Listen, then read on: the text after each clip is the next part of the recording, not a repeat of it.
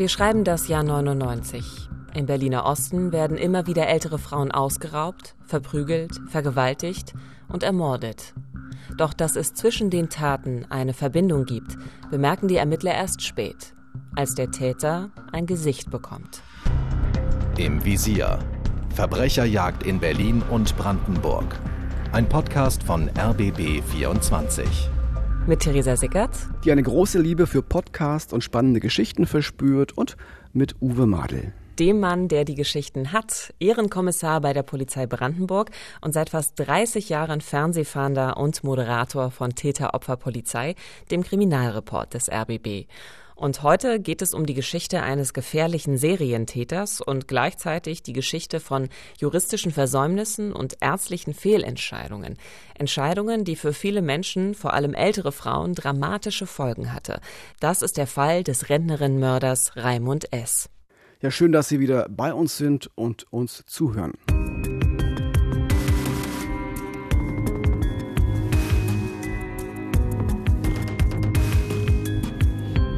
Berlin-Pankow, 7. Juni 1999. Ein noch unbekannter Täter ist wie so oft in jenen verhängnisvollen Wochen mit dem Rennrad unterwegs. Auf der Suche nach Opfern, älteren Frauen, die er auf der Straße verfolgt oder irgendwo aus dem Fenster schauen sieht. Bereits am Nachmittag desselben Tages hatte er eine 88 Jahre alte Frau in Prenzlauer Berg überfallen und sie dabei schwer an der Wirbelsäule verletzt. Jetzt ist es Marie K. Und wie fast immer bittet er freundlich um Stift und Papier, um einem Nachbarn eine Nachricht zu schreiben. Sie ist dann ähm, in ihre Wohnung gegangen und er ist ihr sofort gefolgt und hat sie dann ähm, von hinten auch gleich ähm, gewürgt oder angegriffen. Und ähm, da sie sich gewehrt hatte, ähm, fing er dann an, mit dem Gürtel ihres Bademanntels ähm, sie zu würgen und hat sie zu Boden gebracht und sie anschließend auch gefesselt und sie geschlagen und sie getreten. Marie K. hat keine Chance. Mit voller Wucht schlägt der Täter in der Wohnung auf sie ein, bis die 90-Jährige plötzlich ganz still wird. Dann täuscht er ihren Selbstmord vor. Er löst eine tödliche Dosis Schlaftabletten auf und flößt sie seinem Opfer ein. Dann bringt er die leblose Frau ins Schlafzimmer und legt sie dort mit gefalteten Händen auf ihr Bett. Der Täter durchsucht die Wohnung seines Opfers. Er findet Umschläge mit mehreren tausend D-Mark und zwei Sparkassenbücher. Marie K. stirbt noch am Abend an ihren schweren Verletzungen. Am nächsten Morgen wird die alte Frau von ihrer Nichte gefunden. Für die Polizei ist schnell klar, hier ist ein Mord geschehen, aber wer ist der Mörder?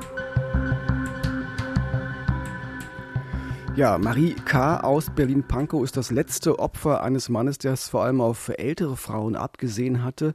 Nicht alle seine Opfer starben, einige haben mit viel Glück überlebt, wenn auch schwer gezeichnet, zwei Frauen aber eben leider nicht.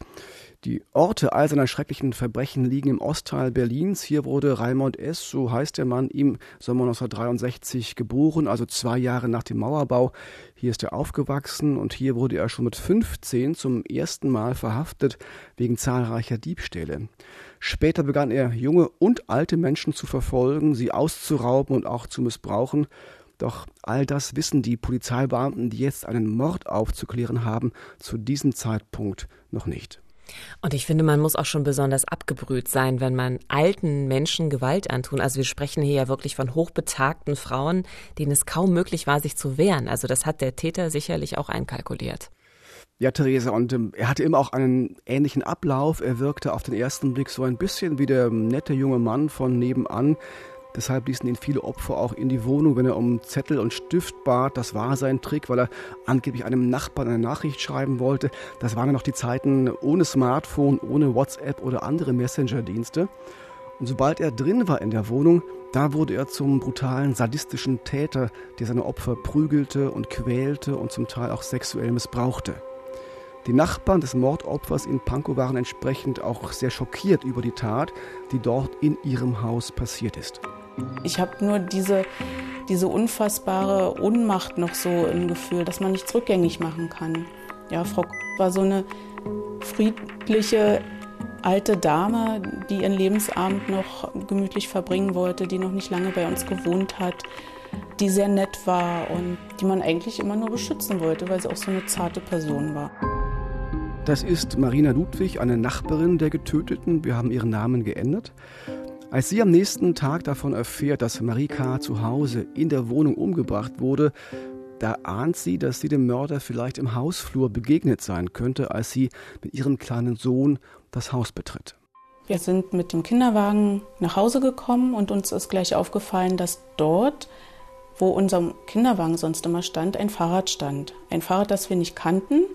Und dazu kam dann auch sofort der Besitzer, der kam uns so auf halber Treppe entgegen und fragte, ob das Fahrrad störe. Er würde es sofort wegnehmen. Das haben wir dann bejaht, er möge es bitte wegnehmen.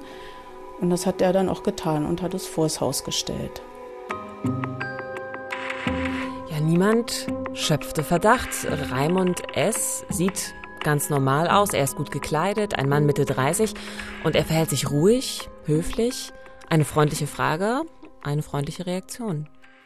Ja, genauso war es damals auch. Also Marina Ludwig beachtet den äh, höflichen Unbekannten mit dem gelben Rennrad nicht weiter. Sie hat ja eh mit ihrem kleinen Sohn zu tun, ist auch ein bisschen abgelenkt. Und erst nachdem am nächsten Tag die Leiche ihrer Nachbarin gefunden wird, da ahnt die junge Mutter, dass sie dem Mörder gegenübergestanden hat. Ich hatte Angst davor, dass er zurückkommt und uns etwas antut, weil er wusste, dass wir ihn gesehen haben und äh, dass wir diejenigen sind, beziehungsweise in dem Fall ich, äh, diejenige bin, die ihn beschreiben kann. Kehrt er zurück, Uwe? Zum Glück äh, kehrt er nicht zurück nach Pankow, aber die beiden werden sich tatsächlich noch einmal begegnen. Sie wird ihn noch einmal sehen, aber dazu dann später mehr im Podcast. Jetzt geht's erstmal los mit den Ermittlungen. Die vierte Mordkommission übernimmt im Juni 99 den Fall und sie nehmen ihn sehr ernst. Ja, und sie machen das, was Mordkommissionen besonders gut können. Sie schauen sich den Tatort an, befragen Zeugen und Nachbarn und sie schauen, ob es ähnliche Straftaten auch anderswo in Berlin gibt. Und siehe da, relativ schnell stoßen sie auf eine Vielzahl von Raubstraftaten in ganz verschiedenen Stadtbezirken. Da wird überall auch jeweils einzeln ermittelt, aber sie legen das jetzt zum ersten Mal alles übereinander und finden heraus, seit etwa sechs Monaten werden in den östlichen Stadtbezirken auf ganz ähnliche Weise immer wieder alte Frauen misshandelt und ausgeraubt und in keinem der Fälle konnte bislang ein Täter ermittelt werden. Und jetzt liegt die Frage natürlich nahe. Was ist, wenn das alles ein und derselbe Täter ist? Was ist, wenn hier ein gefährlicher Serientäter unterwegs ist?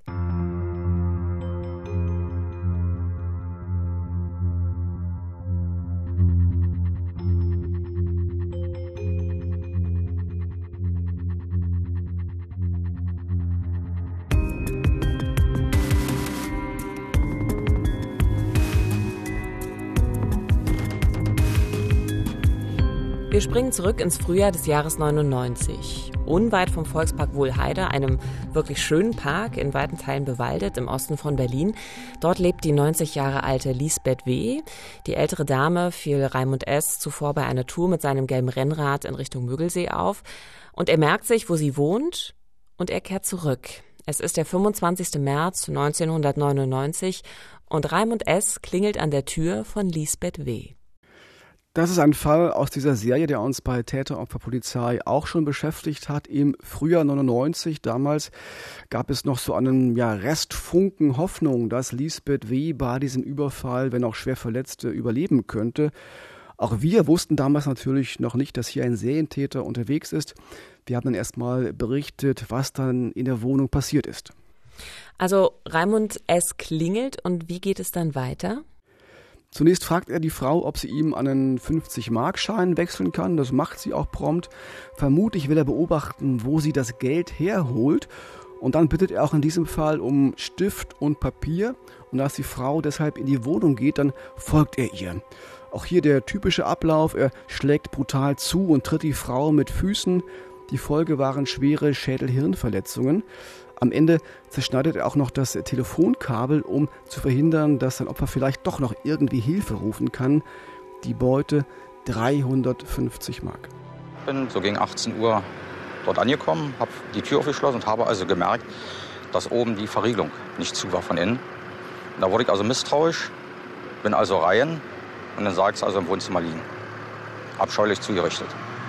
Unwahrscheinlich. Das hat uns damals der Sohn von Lisbeth W. erzählt, der sich schwer verletzt in der Wohnung findet. Die alte Frau kommt dann sofort ins Krankenhaus. Dort kämpft das gesamte medizinische Team acht Wochen lang um ihr Leben, aber am Ende verliert es diesen Kampf. Die Verletzungen sind doch zu schwer. Lisbeth W. stirbt am 19. Mai, also acht Wochen nach der Tat, nach dem Überfall, ohne jemals wieder richtig zu Bewusstsein gekommen zu sein. Also ich finde es sehr schlimm und ich finde es sehr brutal, was dort passiert ist. Ich, ich meine, es geht um 350 Mark. 350 Mark. Also so viel war Raimund S. offensichtlich ein Menschenleben wert. Ja, und manchmal war seine Beute noch geringer. Äh, wir werden das im Laufe des Podcasts auch noch hören. Es ging ihm gar nicht so sehr um das Geld. Dieser Mann ist ein absoluter Sadist, dem gefällt das Zuschlagen und gewalttätig sein. Das war auch schon zu DDR-Zeiten so, wo er immer wieder Menschen überfallen hat, geschlagen hat und ausgeraubt hat. Und je älter er wurde, desto älter wurden auch seine Opfer. Also das heißt, Raimund S. war durchaus ein polizeibekannter Täter. Ja, er hat schon zu diesem Zeitpunkt mehr Zeit im Gefängnis als außerhalb verbracht. Ein Jahr vor dem Mauerfall, also 1988, ist er in der DDR sogar zu zehn Jahren Haft verurteilt worden, wegen mehrfacher schwerer Vergewaltigung und sexuellem Missbrauch. Und weil man damals schon davon ausging, dass dieser Mann wieder rückfällig werden könnte, dass er gefährlich bleiben würde, hatte man damals für die Zeit nach dem Gefängnis so eine Art Sicherungsverwahrung angeordnet.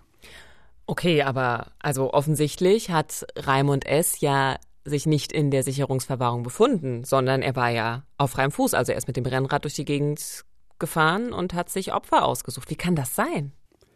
Ja, das liegt darin, dass das Urteil noch in der DDR gefällt wurde, nach DDR-Recht. Und dann kam die Wende und für Raimund S. die Chance auf ein neues Leben.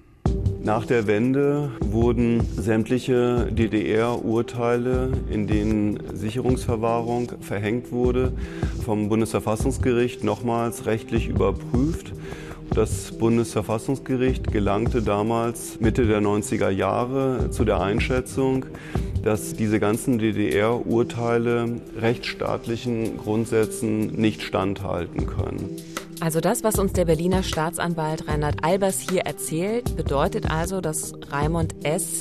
die Sicherungsverwahrung erspart geblieben ist. Er kam also wieder auf freien Fuß. Richtig, Uwe? Genauso war es im Prinzip, Theresa. Also nachdem er 1997 seine Haftstrafe verbüßt hatte, war es eigentlich ein freier Mann und man war so ein bisschen in der Zwickmühle. Sicherungsverwahrung ging nicht mehr, da er aber weiter als gefährlich eingeschätzt wurde, gab es so einen, naja, ich sag mal, halbherzigen Kompromiss. Das Amtsgericht Brandenburg wies Raimund S. für zwei Jahre in die Landesklinik Brandenburg ein. Dort kam er auf die Station 6, das war die geschlossene Abteilung der Psychiatrie. Also kein Maßregelvollzug, keine forensische Psychiatrie, sondern ein ganz normales Akutkrankenhaus. Dort hatten die Fenster zwar auch Gitter, aber die waren alt, die waren verrostet und ließen sich damals mit bloßer Hand aus der Verankerung heben. Das kann, das kann ja, also das kann ja gar nicht wahr sein. War aber so, leider. Leider, leider, leider. Denn es war ein altes Backsteingebäude, das hatte man lange nicht saniert, es stand sogar unter Denkmalschutz und Raimund S., der ja ein kräftiger, sportlicher Mann ist, fühlte sich da in der Krankenhauspsychiatrie auch äh, allen irgendwie überlegen. Er galt schnell als aufmüpfig und es gelang ihm immer wieder aus dem Krankenhaus, aus der geschlossenen Abteilung zu fliehen. So ganz klassisch. Das war ja also, wahrscheinlich auch nicht allzu schwer, ja. Nee, also wie wir es aus dem Film kennen auch, ne? Also äh, Gitter rausgehoben, rausgebogen und dann hat er sich am Bettlaken abgeseilt und das mehrfach. Und für die Klinik war das offenbar kein allzu großes Problem, sagt auch der Staatsanwalt. Wir haben Zeugenaussagen gehört oder äh, solche Aussagen wurden zumindest vom psychiatrischen Sachverständigen referiert, dass man in der Landesklinik froh war, wenn der Angeklagte gerade mal wieder abgängig war weil er äh, aufgrund äh, seiner Intelligenz, seines starken Willens und des Umstandes, dass er eben in keiner Hinsicht behindert war, andere Patienten aufgewiegelt hat und für erheblichen Ärger und Unruhe in der Landesklinik gesorgt hatte. Also das gibt's nicht. Also das heißt, auf gewisse Art und Weise war man eigentlich auch ganz froh, wenn der mal wieder weg war, weil dann war es endlich wieder ruhig. Und ich meine, das ist doch absurd. Also, denn das Personal dort in der psychiatrischen Landesklinik, das hat ja offensichtlich damit irgendwie auch in Kauf genommen, dass er nochmal zum Täter wird. Also es scheint wirklich so, als hätte man das irgendwie ausgeblendet, als hätte man vor diesem Umstand die Augen verschlossen. Es war ja eben auch keine forensische Psychiatrie. Äh, Raimund S. bekommt sogar von seinen Ärzten immer wieder auch ganz breitwillig Freigang gewährt.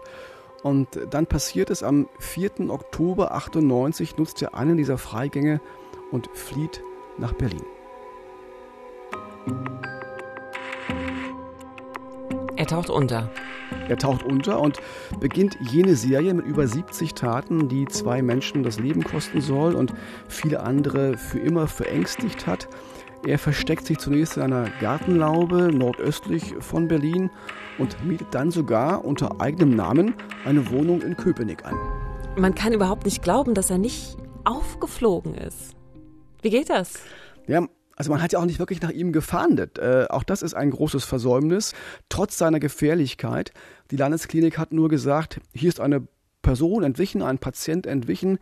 Die zuständige Behörde in Brandenburg hat das auch registriert, aber in Berlin weiß man davon nichts. Und so kann Raimund S. dort leben, als wäre nichts gewesen. Aber er ist dann gar nicht so häufig in Köpenick in seiner Wohnung sondern verbringt die meiste Zeit in Hohenschönhausen. Hier wohnt seine langjährige Freundin, die all die Zeit auch zu ihm gehalten hat und die ihn trotz seiner Knastkarriere für einen guten Kerl hält, offenbar für einen guten Kerl. Mit ihr ist er inzwischen verlobt und die beiden haben jetzt auch ein gemeinsames Kind. Er hatte eindeutig äh, zwei verschiedene Leben. Äh, er spielte heile Welt zusammen mit seiner kleinen Familie, mit äh, Lebensgefährtin und Tochter und beziehungsweise verlobt mit seiner Verlobten und seiner Tochter wenn sie sich in ihrer Wohnung aufhielten. Und äh, dann schwang er sich wieder auf sein Rennrad und versuchte Beute zu machen. Raimund S. lebt also ein Doppelleben. Er ist Familienvater auf der einen Seite, auf der anderen eiskalter Mörder. Im Dezember 98, zwei Monate nach seiner Flucht aus der Brandenburger Landesklinik, beginnt er seine Raubserie. Über Monate überfällt er immer wieder alte Frauen. Doch bei seinen Raubzügen ist er unvorsichtig. Und das soll ihm zum Verhängnis werden.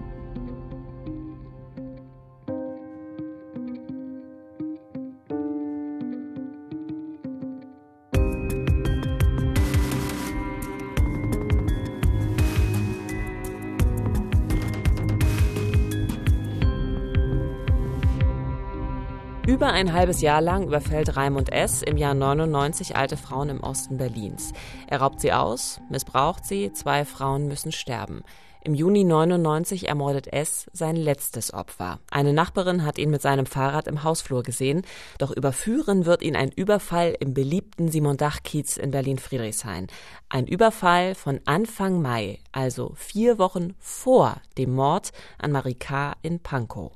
Ja, das ist eine Tat aus dieser Serie, die von den Mordermittlern quasi entdeckt wurde, weil sie sich eben nach dem Mord an Marie K. alle ähnlichen Fälle noch einmal angeschaut haben und eben auch Fälle, wo die Opfer überlebt haben. Äh, und da stoßen sie auf diesen Überfall in Friedrichshain. Das Opfer eine 83 Jahre alte Rentnerin aus dem Hinterhaus. Der Täter bedrohte sie mit einem Messer, dann steckte er alles Bargeld ein, was er finden konnte und auch die EC-Karte der Frau und dann zwang er sie, ihm die Geheimzahl zu verraten. Danach flößte er seinem Opfer ein starkes Schlafmittel ein und verlangte von der hilflosen Frau, sich aufs Sofa zu legen. Ja, und dort missbrauchte er sie und ging dann anschließend zu einem Geldautomaten in der Frankfurter Allee. Nachdem er Geld abgehoben hatte, begab er sich zurück in die Wohnung zum Opfer und hat sie auch noch weiter äh, massiv bedroht. Also sie befand sich noch in einem Dämmerzustand und er hat ihr gesagt, äh, wenn sie die Polizei rufen würde, würde etwas Schlimmes passieren. Und hat sie dann in diesem Zustand alleine in der Wohnung zurückgelassen und ist dann am nächsten Tag nochmal mit der EC-Karte zu einem Geldautomaten gegangen und hat 2000 D-Mark von dem Geldautomaten abgehoben. Ja, und als die Frau wieder zu sich kommt, geht sie natürlich trotzdem mit Hilfe ihrer Nachbarn äh, zur Polizei als die Mordkommission bei ihren Ermittlungen dann später auf diesen Fall stößt, finden sie in den Akten auch Videoaufnahmen aus einer Sparkasse, nämlich genau diese Szene, in der der Täter mit der EC-Karte seines Opfers am Automaten Geld abhebt. Sie schauen sich das ganz in Ruhe an und ihnen fällt etwas auf. Was fällt Ihnen auf? Sie bemerken, dass das Aussehen dieses Mannes auch zu anderen Täterbeschreibungen aus der Serie passt und auch zum Mörder von Marie K. aus Pankow. Hier gab es ja eine Beschreibung der Nachbarin. Und Sie entdecken auf den Videoaufnahmen auch ein Rennrad. Deshalb fällt jetzt die Entscheidung für eine Öffentlichkeitsfahndung. Am 14. Juni, nur eine Woche nach dem Mord in Pankow, werden die Aufnahmen aus der Sparkasse dann in der SFB Abendschau ausgestrahlt. Die ähm, Öffentlichkeitsfahndung war sehr erfolgreich und wir haben bereits am nächsten Tag den entscheidenden Hinweis bekommen. Und zwar hat sich aus dem familiären Umfeld des Täters ähm, eine Person gemeldet, die uns den Namen der Person sagen konnte, die ähm, an dem Tag mit der geraubten EC-Karte an dem Geldautomaten dann auch Geld abgehoben hat. Ja, durch diesen Hinweis erfahren die Ermittler auch, dass Raimund S.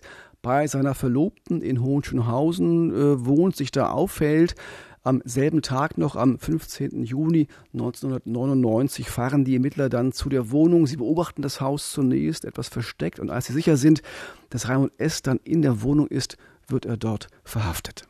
Uns fiel sofort im Wohnzimmer eine Zeitung auf, also eine Tageszeitung, die auf dem Wohnzimmertisch lag, ähm, wo die Öffentlichkeitsfahndung dann auch äh, zu lesen war. Wir haben ihn dann daraufhin angesprochen und äh, er meinte dann spontan, die Sache könnt ihr mir aber nicht anhängen. Und äußerte dann aber auch gleich ähm, kurz danach zu seiner Verlobten, dass ähm, sie ihm noch ein paar Sachen einpacken sollte, weil es ähm, wahrscheinlich länger dauern wird. Ja, damit hatte er recht, da hat er die richtige Vorahnung. Äh, kurz darauf gesteht Raimond S. die Morde an Marie K. und Lisbeth W. Dazu viele weitere Raubtaten, auch einige, zu denen noch gar keine Anzeige vorlag. Und auch Marina Ludwig, die Nachbarin von Marie K. aus Pankow, die Raimund S. damals im Hausflur zufällig begegnete, sieht den Mann mit dem Rennrad noch einmal wieder bei einer polizeilichen Gegenüberstellung. Mir wurde versichert, er kann mich nicht sehen, wie das halt stattfindet, dass man hinter einer Glaswand steht oder hinter einer Glasscheibe und verschiedene Menschen betrachtet und versucht zu erkennen, wer der Täter sein könnte. Und ich wurde auch noch gebeten, näher an die äh, Glasscheibe heranzutreten. Und das war mir sehr unbehaglich. Ich hatte Angst. Ich wusste, ich stehe einem Mörder gegenüber.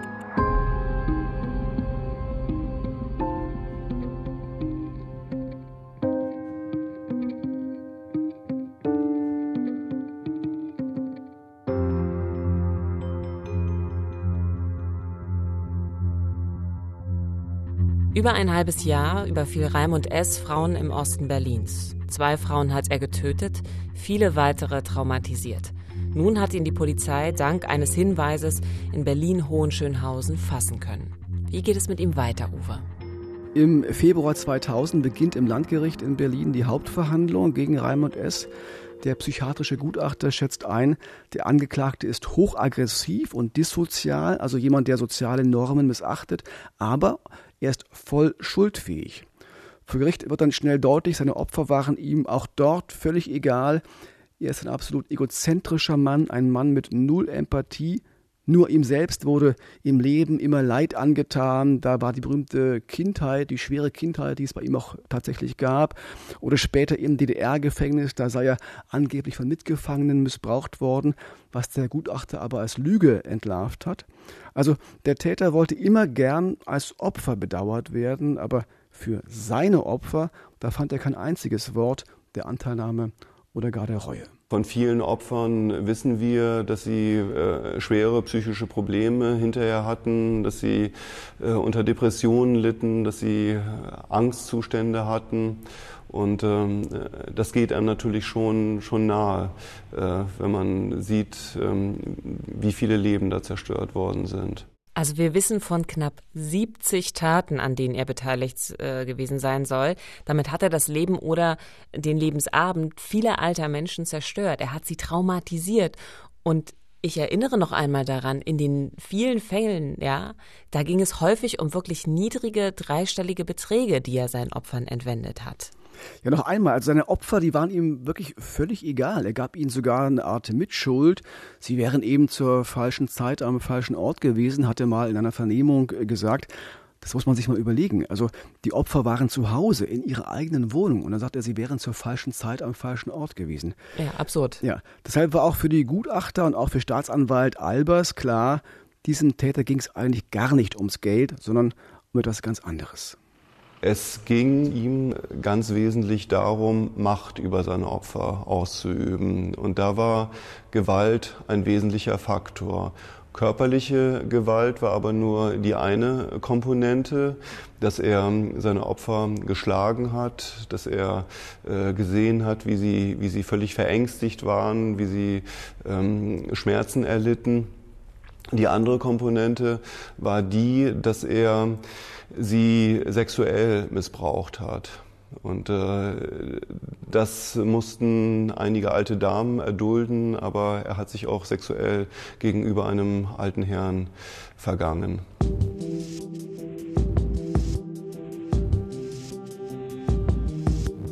Wie wird Raimund S. verurteilt? Also das Urteil fällt im März 2000 äh, und allen Prozessbeteiligten ist klar, dieser Mann ist so etwas wie eine tickende Zeitbombe. Er muss nur die Gelegenheit bekommen für schwere Gewalttaten und dann macht er das wahrscheinlich auch. Deshalb bekommt Raimund S. die Höchststrafe in Deutschland, also lebenslang mit besonderer Schwere der Schuld und anschließender Sicherungsverwahrung. Ja, man muss ja eigentlich sagen, wieder einmal, also auch vor 20 Jahren hatte man das ja schon mal angeordnet. Und man muss dazu sagen, also in den 90er Jahren, da gab es so eine Reihe an Fällen, äh, wo Menschen aus dem Maßregelvollzug geflohen sind und dann offensichtlich weitere Taten begehen konnten.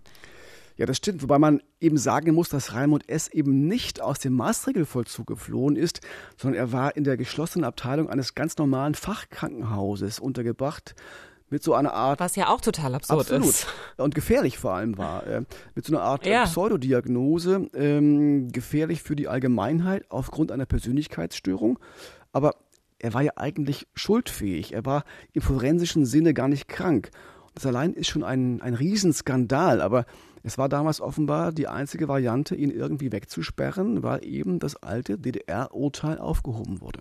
Der Bund Deutscher Kriminalbeamter, der hat damals auch Anzeige gegen die verantwortlichen Ärzte gestellt der Landesklinik in Brandenburg. Worum ging es da dann genau? Ja, das waren die beiden Ärzte, die Raimund S. immer wieder Freigang erlaubten, obwohl er sich nicht an die Regeln im Krankenhaus hielt, obwohl er immer wieder verschwand und obwohl sie ihn selbst in einem Schreiben an das zuständige Amtsgericht für Therapie unfähig hielten. Der BDK war der Ansicht, die Morde an den Frauen und die anderen Gewaltverbrechen im Jahr 99, die hätten verhindert werden können durch andere ärztliche Entscheidungen. Aber es gab auch Kritik an der Arbeit der Polizei in Berlin. Worum ging es dabei? Na, das war der Vorwurf, dass diese gesamte Tatserie von Raimund S. viel zu spät entdeckt worden ist. Wir erinnern uns nochmal, der Mann war ja schon über Wochen und Monate in Berlin unterwegs, hat in verschiedenen Stadtbezirken alte Menschen überfallen und gequält. Diese Fälle wurden aber in den verschiedenen Direktionen fast alle einzeln ermittelt. Da gab es niemanden, der das mal zusammengefasst hätte, um so diese Serie auch zu entdecken. 70 Taten, 70 ne? Taten insgesamt. Äh, die einen nur Diebstahl und andere wirklich eben auch eine, eine Raubstraftat mit Verletzungen der Opfer. Und diese Serie zu entdecken gelang erst, wir haben es vorhin schon kurz erzählt, als die vierte Mordkommission ins Spiel kam nach dem Tod der Rentnerin in Pankow. Die Mordermittler haben dann eben in ganz Berlin geschaut, wo gibt es ähnliche Taten. Und die haben dann auch schnell mit der Öffentlichkeitsfahndung begonnen, als sie in den Akten die Bilder vom Geldautomaten entdeckt haben, die ja bereits von Anfang Mai stammten. Aber erst Mitte Juni sind sie dann veröffentlicht worden, nachdem die Mordkommission sie entdeckt hatte. Und da liegen dann schon noch mal fast sechs Wochen dazwischen. Und dann kam der entscheidende Hinweis von Fernsehzuschauern aus Berlin. Und das heißt, in diesen sechs Wochen hat Raimund S. weitergemacht. Er hat weiter Frauen überfallen und am Ende die Rentnerin in Pankow ermordet. Ja, da kann man nur sagen, wirklich leider, leider, leider. Und das heißt auch, wäre eher klar gewesen, dass hier eine Serie ist, dass ein gefährlicher Serientäter unterwegs ist, wären diese Bilder ganz sicher auch früher veröffentlicht worden und man hätte vermutlich einigen der Opfer viel Leid ersparen können und Marie K., die Rentnerin in Pankow, wäre vielleicht auch nicht umgebracht worden. Aber dann ist ja auch immer noch da dieser Vorwurf an die Psychiater in Brandenburg. Sie hätten Raimund S. gar nicht erst den Freigang erlauben dürfen aus dem Krankenhaus, durch den ihm ja die Flucht gelungen war. Also wie geht es damit weiter? Ja, die Ärzte müssen sich vor dem Landgericht in Potsdam verantworten und sagen dort aus, sie hätten Ende 98 Anzeichen einer besseren therapeutischen Erreichbarkeit bei ihren Patienten erkennen können und deshalb den Freigang gewährt, obwohl sie ja Wochen zuvor selbst an das Amtsgericht geschrieben hatten, dass der Mann in der Klinik eigentlich völlig fehl am Platze sei, weil sein Hang zum Verbrechen und zur Gewalt gar nichts mit der Persönlichkeitsstörung zu tun hat, wegen der er in die Klinik eingewiesen wurde. Die Richter stellten in diesem ersten Verfahren dann zwar fest, dass die Psychiater ihre ärztlichen Pflichten verletzt hätten, aber es kam dann doch zu einem Freispruch. Aber im Jahr darauf hebt der Bundesgerichtshof das Urteil wieder auf. Der Prozess muss also nochmal neu aufgerollt werden. Und was ist dann das Ergebnis in diesem zweiten Anlauf? Die Richter kommen zum ersten Mal in der deutschen Rechtsgeschichte zu einem Urteil, bei dem zwei Ärzte mitverantwortlich gemacht werden für die Verbrechen eines ihrer Patienten. Das Landgericht Potsdam verurteilt die beiden Psychiater wegen fahrlässiger Tötung und Körperverletzung zu neun Monaten Haft auf Bewährung, das aber eben nur, weil sie dem Mann Freigang gewährt hatten. Wäre Raimund S. einfach wieder am Bettlaken aus dem Krankenhausfenster geflohen und hätte dann diese furchtbaren Taten begangen, dann hätten eigentlich ganz andere auf die Anklagebank gemusst. Zum Beispiel jene, die für den schlechten baulichen Zustand der Landesklinik verantwortlich waren. Noch einmal, das ist wichtig für mich, der eigentliche Skandal an diesem Fall ist, dass ein so hochgefährlicher Täter wie Raimund S. an einem Ort untergebracht wurde, den er im Prinzip verlassen und betreten konnte, wie und wann er wollte. Ja, und jeder andere auch und so ihm prinzipiell äh, begegnen. Und Raimund S., äh, was ist dann aus ihm geworden? Er kam nach seinem Urteil dann wirklich ins Gefängnis, in die Strafhaft, in die JVA Tegel. Aber auch dort bleibt er offenbar weiter gefährlich. 2015 äh, hat er zum Beispiel die Gefängnisseelsorgerin überfallen und wollte sie äh, offenbar vergewaltigen. Die Pfarrerin konnte zum Glück äh, den Alarmknopf drücken und gerettet werden. Der Mann ist ein skrupelloser Sadist. Er ist jetzt 57 Jahre alt. Davon hat er mehr als 30 Jahre im Gefängnis verbracht. Und dort wird er auch noch ganz, ganz lange bleiben. Wahrscheinlich bis an sein Lebensende. Ich finde, das klingt beruhigend. Und es beruhigt mich auch, dass viele Umstände, die Raimund S. seine Taten überhaupt erst ermöglicht haben, heute so gar nicht mehr möglich sind. Also heute würde man einen Täter wie Raimund S. nicht mehr in einem Krankenhaus unterbringen und er würde natürlich auch keinen Freigang mehr bekommen. Und ich bin sehr froh, dass das heute anders läuft. Nächste Woche beschäftigen wir uns mit einem weiteren spektakulären Fall. In Berlin-Moabit verschwindet 2006 die Schülerin Georgine. Ihre Leiche bleibt bis heute verschwunden. Vielen Dank fürs Zuhören. Wir sind im Visier Verbrecherjagd in Berlin und Brandenburg. Wenn es Ihnen gefallen hat, abonnieren Sie unseren Podcast und wir freuen uns auch über eine gute Bewertung. Ich hoffe, Sie können heute Nacht gut schlafen. Ja, das hoffe ich ebenfalls. Wissenschaftler sagen ja, das Böse ist vor allem die Abwesenheit von Empathie. Also egal, was Sie heute tun, seien Sie empathisch. Das Leben ist zu kurz, um böse zu sein.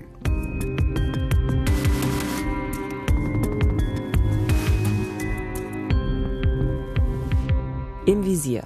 Verbrecherjagd in Berlin und Brandenburg ist eine Produktion des RBB. Redaktion Silke Lessmann und Uwe Madel. Projektleitung Nina Siegers. Moderation und Manuskript kommen von mir, Theresa Sickert. Neue Folgen gibt's immer sonntags auf allen gängigen Podcast-Plattformen und auf rbb24.de. Im Visier. Verbrecherjagd in Berlin und Brandenburg. Ein Podcast von RBB 24.